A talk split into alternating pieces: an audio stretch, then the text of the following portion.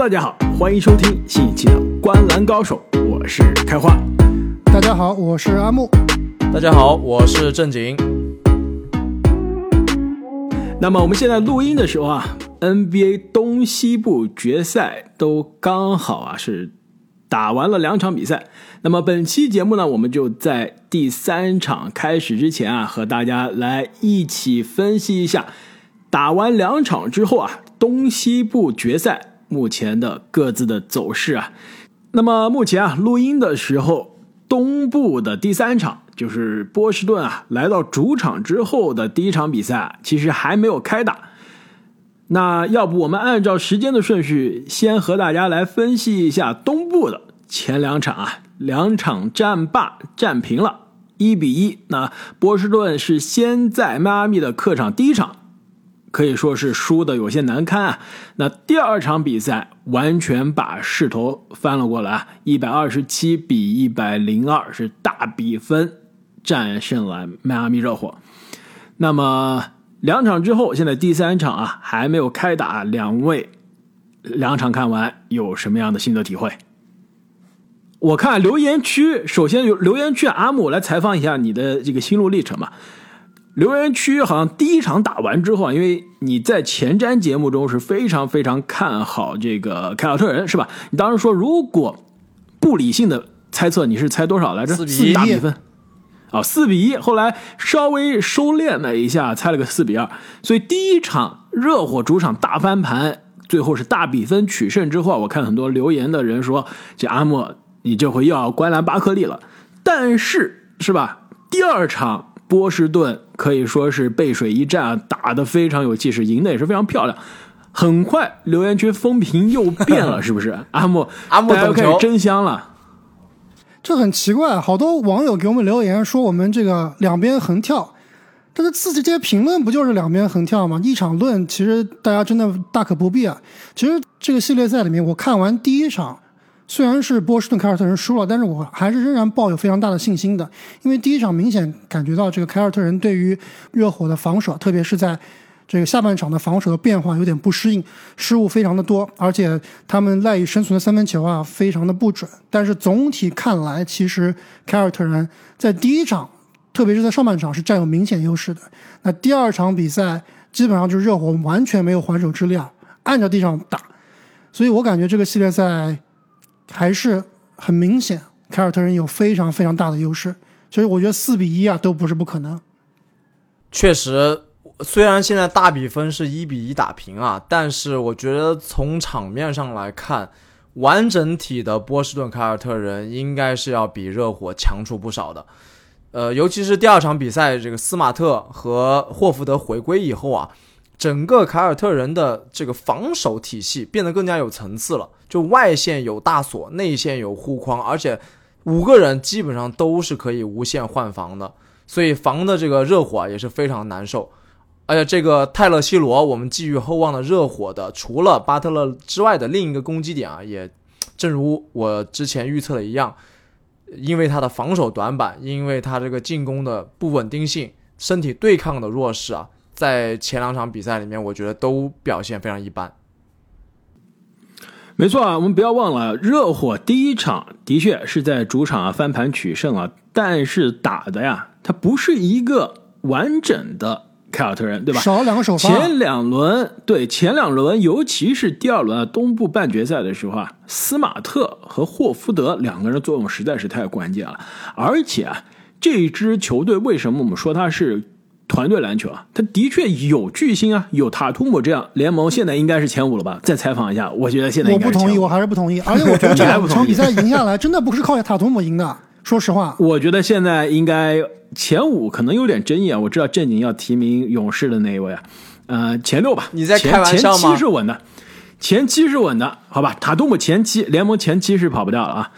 联盟前期的塔图姆的确这个巨星是在，但是这个球队他的成功的关键是团队的防守，就是他的首发五个人，包括轮换的怀特、格威或者罗威打替补的话，没有一个是防守短板的。我没有办法错位打任何一个人，不存在说我们之前说东契奇我可以点名打对面，对吧？专门打对面的短板，不存在。凯尔特人最差的防守就是杰伦布朗，是吧？而对，而且以他这个身板，以他这个身高，作为一个最差的防守点，还是太奢侈了。没错，就是杰伦布朗，他说差吧，你放在一个平均的球队，那肯定是防守好的了，对吧？对你放到篮网队，他就是防守最好的。所以啊，凯尔特人在第一场比赛啊，他是有这个漏洞的。就比如说普里查德，普里查德两场比赛，其实你看他火力啊非常好，进攻端要怎么投怎么投，对吧？简直是一个山寨版的对面的泰勒西罗。但是防守端呢，对面的泰勒西罗也好，吉米巴特勒也好，甚至奥拉迪波也好，我就专打这个普里查德，对吧？你原来普里查德这位置是斯马特啊，那他们想打斯马特呢，基本上是躲着斯马特打。那见到普里查德就是往两眼放光。所以，所以完全不一样。普里查德在第一场这个第二节呃第三节就是被热火打翻盘的那一节，基本上不能上场啊。那第四节是打满了全场，但是在场上就成为了对面的靶子。所以防守存在漏洞的凯尔特人，他的这个成功的法宝没了。第一第一场啊，虽然是上半场还能建立将近十分的领先优势啊，那第三节遇到了对面可以说是 NBA 现在最优秀的临场辩证教练之一，对吧？斯波。那临场的辩证，第三节完全是把节奏变了回来。就说实话，热火这个球队啊，不管从凝聚力、从这个战术、从他们教练的水平，包括球队的气质来说，都是无可挑剔的。输还是输在啊，硬天赋真的比凯尔特人要差太远了。我们要知道，他们的首发里面是有两名球员都是落选秀的，而且他们的这个轮换阵容里面好像有五到六名球员都是没有这个进入选秀大会的二轮秀的，所以这个按硬天赋来说，真的。热火和凯尔特人的差距是非常明显的，而且就拿热火这边最好的球员，这个打完第一场比赛，很多这个球迷或者说媒体啊，也是把他吹成了联盟前五的球员。吉米巴特勒，硬说吉米巴特勒的硬天赋啊，真的还是比对面的塔图姆啊要差了不少的。对，其实我看第二场比赛，热火这边球迷最绝望的可能就是波士顿那边，基本上好几个人都可以无视防守，拔起来就投。这个这个，你即使防守做的再到位，确实也是让人感到非常的绝望的。没错啊，所以啊，到了第二场啊，面对对面基本上是全勤，除了这个怀特因为家庭的原因啊是没打比赛，生孩子基本上全勤的 哎，那凯尔特人、啊怀特马上生完孩子回来，范弗利特的 buff，对，但是如果是康利的 buff，那可能就完蛋了，所以不一定了。所以啊，面对一个全勤的、几乎是所有人健康的凯尔特人啊，那热火几乎是被对面啊一波流在第二节就带走了。第三节其实可以看出啊，中场休息之后，斯波教练还是辩证啊，还是有一些应对的。基本上第三节的总得分两边是战平的，但无奈呢，就是热火第三节进攻打得更好了，其中应该是第三节中段是有一波十七比五的小高潮，但是没办法，一旦把比分追进，对面斯马特也好，这个塔图姆也好，总是有回应的关键三分球，所以一旦热火起势了，对面一泼冷水又浇了下来。所以啊，这场比赛可以说，正如两位所说的，两边绝对天赋啊还是有差距的，而且两边的这个爆点的数量也是有差距的。你让斯马特都能打出二十四分是吧？三双然后再加准三双的数据，那真的没办法，你热火想赢球实在太艰难了。而且反观热火这边的二号球星啊，阿德巴约，这个系列赛，特别是第二场比赛，只得了六分，是吧？基本上在场场上是没有什么存在感的。就他这个表现，其实是也是让我们非常失望的。作为一个全明星球员，作为一个这次今年入选了这个最佳防守阵容的球员，一场比赛只得六分，而作为球队的第二号球星啊，就感觉安德巴约怎么越来越追梦格林化了，是不是？进但是攻的技术哪儿去了？以前还有这种中距离或者说这个三分球线内一步的这个两分的长两分的水平的，现在完全不见了。对，但这不是阿德巴约这个系列赛的问题啊！阿德巴约今年整个季后赛就没有炸过。阿德巴约的常规赛啊，今年的数据是十九加十，对吧？十九加十看上去还算是一个准全明星、全明星级别的，但是今年季后赛啊，打到现在十三场比赛了，十三加七，对不对？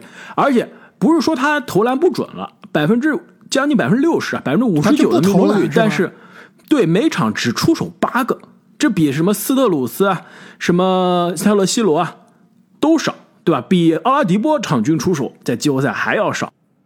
对你如果说打前一个系列赛打大地的话，他出手少，我觉得是可以理解的，基本上就是压力很大，进攻的压力很大。但是这个系列赛打凯尔特人，我觉得他完全可以多出手的。不好说，嗯，这个这个罗威加霍福德的防守，搞不好比大地的还恐怖呢，还粘人呢。我觉得热巴的问题在于，他有点像这个艾顿啊，就是有那种洁癖，我感觉都是躲着打，跟我们感觉中的这种黑又硬好像不太一样。但他防守端是很强硬的，他防守端完全不躲，完全都是喜欢上身体的。没错，他这个盖帽那场，所以我觉得他应该是追梦格林化了，不是艾顿化，就不愿意进攻。而且还有两个对于热火来说很不好的消息啊，一个就是下面连接着两场比赛都是波士顿的主场了。那如果两场比赛都不能在客场取胜的话，三比一落后，那对于热火来说就基本上是悬崖边上了。另外一个就是塔克好像是膝盖的受伤，导致他这场比赛应该是出战成疑，我不知道现在。最后赛前会怎么样？但是即使上场，我觉得也会对他的强硬的打法有一定的影响。那塔克这个点啊，可以说非常非常的关键。就像我们赛前预测的那样，对塔图姆的对位，包括在场上啊给热火这支球队提供能量，这都是塔克的工作。前场篮板球，前场篮板非常凶，没错。没错啊，这个塔克不能完全的健康啊，是对于热火非常大的伤害。那对面斯马特的健康回归，也是给凯尔特人攻防两端都带来了活力啊。我们之前在前瞻分析中啊，当时还在猜测是不是斯马特去防吉米巴特勒，那结果真的是很多个回合啊，是斯马特防的，而且防的效果非常好。好像吉米巴特勒面对斯马特的防守的三分的投篮命中率啊，是是不足百分之四十的。没错，而且斯马特可以说也是可以说是季后赛经验非常多啊，而且今年的季后赛呢，很多次是让大家看到了，在低级失误、在低迷发挥之后啊，很快的反弹了，或者在这个第一场缺阵之后啊，那第二场的付出也非常的强势啊，真的，我觉得斯马特真的是这支球队的灵魂，是吧？是这一支热血球队，我觉得啊，是真正的场上的。领袖的气质，就是塔图姆，你说他是不是联盟前五、前六、前七，都是可以讨论的。但是我觉得他在场上的领袖气质啊，还是比不了斯马特。有没有这种感觉？能嚷嚷是吧？没错，嗓子大，能嚷嚷。但说实话，这个系列赛打到现在，前两场比赛，我的感官就是精彩程度啊，确实不是很高。说实话，这两场比赛我基本上第四节我都没怎么看了，基本上就是。要不然是热火领先很多，要不然就是这个凯尔特人领先很多，而且总的场面的精彩程度也是比较差的，所以也是希望今天晚上这场比赛啊，热火能打我们的脸，能够在波士顿打出自己的水平，最起码能冲撑到最后五分钟吧，让比赛更有悬念一些。阿木，你知道吗？如果热火想要赢下比赛，我觉得他们要把比赛打得更加难看一点，就是不能跟波士顿跑起来。他必须要打节慢节奏，跟他一刀一枪的去肉搏啊，用这种什么翻身跳投、内线抢板去跟他肉搏。一旦归是吧？巴特勒没错，一旦跑起来，这种流畅起来，这种干拔三分转换进攻，那你怎么会打得过波士顿呢？没错，而且别忘了第一场是怎么赢的呀？一方面是进攻能打对面的弱点，那防守端呢？第三节球队对于对面持球人的施压实在是太可怕了。应该如果我没记错啊，光第一场的第三节，吉米应该就掏了塔图姆至少应该至少三个，至少三个。所以当时塔图姆一度是不知道怎么运球了，这运球传球都要被吉米掏。真的，如果热火要能赢，那必须打得更加肉搏一点。我们在这个。没错，当时我我剪辑呃上的标题啊，我们这个前瞻的这期节目，我当时起的标题就是两边的肉搏战。真的，其实这两支球队啊，打到最后肯定是贴身肉搏。如果是打得更加支离破碎啊，那我还更相信有这种蓝领精神、铁这个铁血精神的热火这边。但是如果是纯拼天赋，两边互殴啊，那肯定是凯尔特人的火力更强。但是呢，我觉得虽然现在是热火啊丢掉了一个主场，马上要来到非常难打的这个波士顿的 TD 花园啊，我相信全联盟最能在失利之后调整的教练就是斯波了。所以热火如果能在 TD 啊，能在波士顿偷下一场两场啊，那斯波我非常期待他能在战术上玩出一些新的东西来。所以啊，阿莫最后再采访你一下，你的这个四比二的。预测现在看来是不是更稳了？还是说你觉得后悔没猜四比一，没有任性一把？我觉得四比二和四比一现在两个这个结果是五五开的情况，四比三是不可能出现了。那我和正经现在只能支持热火了，是吧？对对，全力支持热火。对，让热火多。这多赢几场，但是呢，正经我们有一个问题啊，就是如果真的是打七场，而且我们四比三，我们俩猜的都是凯尔特人的胜出啊。如果是凯尔特人七场胜出，那意味着最后一场是热火的主场，哇，那凯尔特人这还是有些压力的。别忘了，凯尔特人现在打的这些系列赛啊，最后都是对吧？打的是有主场优势的。打篮网不用说了，打雄鹿关键的第七场啊，如果不是主场，我觉得还真不一定。对不对？如果是雄鹿客场的话，所以要到迈阿密的主场打第七场啊，其实我觉得七场取胜还真的有点难。六场现在看上去应该是最保险的。由于时间的原因呢，我们本期的节目将会分成上下两期，下期也很快会推出，大家一定记得不要忘记关注和收听哦。